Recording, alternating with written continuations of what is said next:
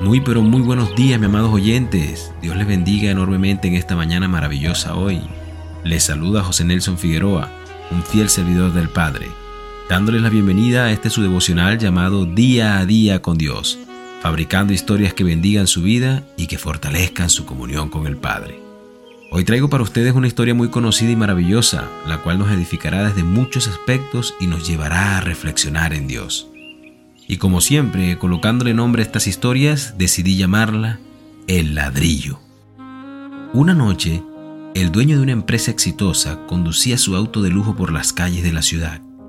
Mientras escuchaba música relajante, buscaba oportunidades de negocio.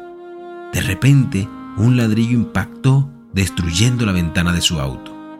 Enojado frenó y se percató que un niño fue el culpable. Se bajó del auto y se dirigió al niño con ganas de golpearlo y le dijo, Niño tonto, ¿estás loco? ¿Te diste cuenta de lo que hiciste? Este auto es muy costoso y además pudiste provocar un accidente mayor. ¿Por qué lo hiciste? le dijo este hombre en voz amenazante. Perdóneme, señor. La verdad, no sé qué más hacer, respondió el niño entre lágrimas. Arrojé el ladrillo para pedir ayuda. Lo intenté haciendo señales y gritando, pero nadie se detuvo. Mi hermano mayor es paralítico y se cayó de la silla y está en el suelo con mucho dolor. Su silla de ruedas se rompió. Intenté levantarlo, pero no tengo fuerzas y hace mucho frío. Está por nevar y necesito ayuda.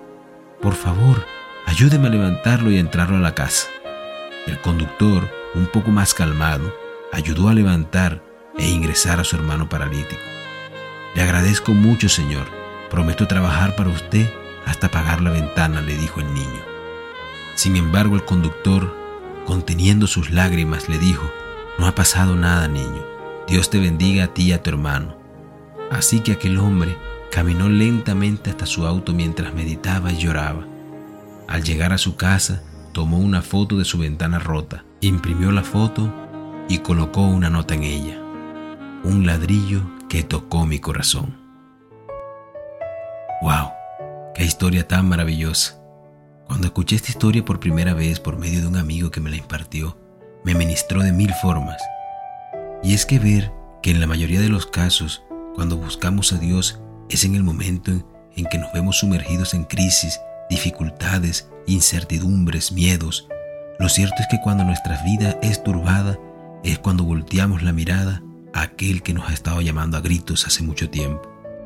De manera que si nos enfocáramos en la historia en detalle, viéramos que el empresario y el auto representan nuestra vida y nuestros afanes, los cuales nos llevan en el día a día cegados por nuestros propios problemas. Andamos tan enfocados en los quehaceres de cada uno que no hay tiempo para escuchar, meditar, leer la palabra celestial. Siempre hay algo más importante que hacer. Pero el niño representa a Dios que nos llama constantemente y nos insiste para que volteemos la mirada a Él, que en un inicio nos llama con amor y mansedumbre, pero en vista de nuestra desobediencia e ignorancia, obligamos a nuestro Padre a llamarnos de maneras distintas.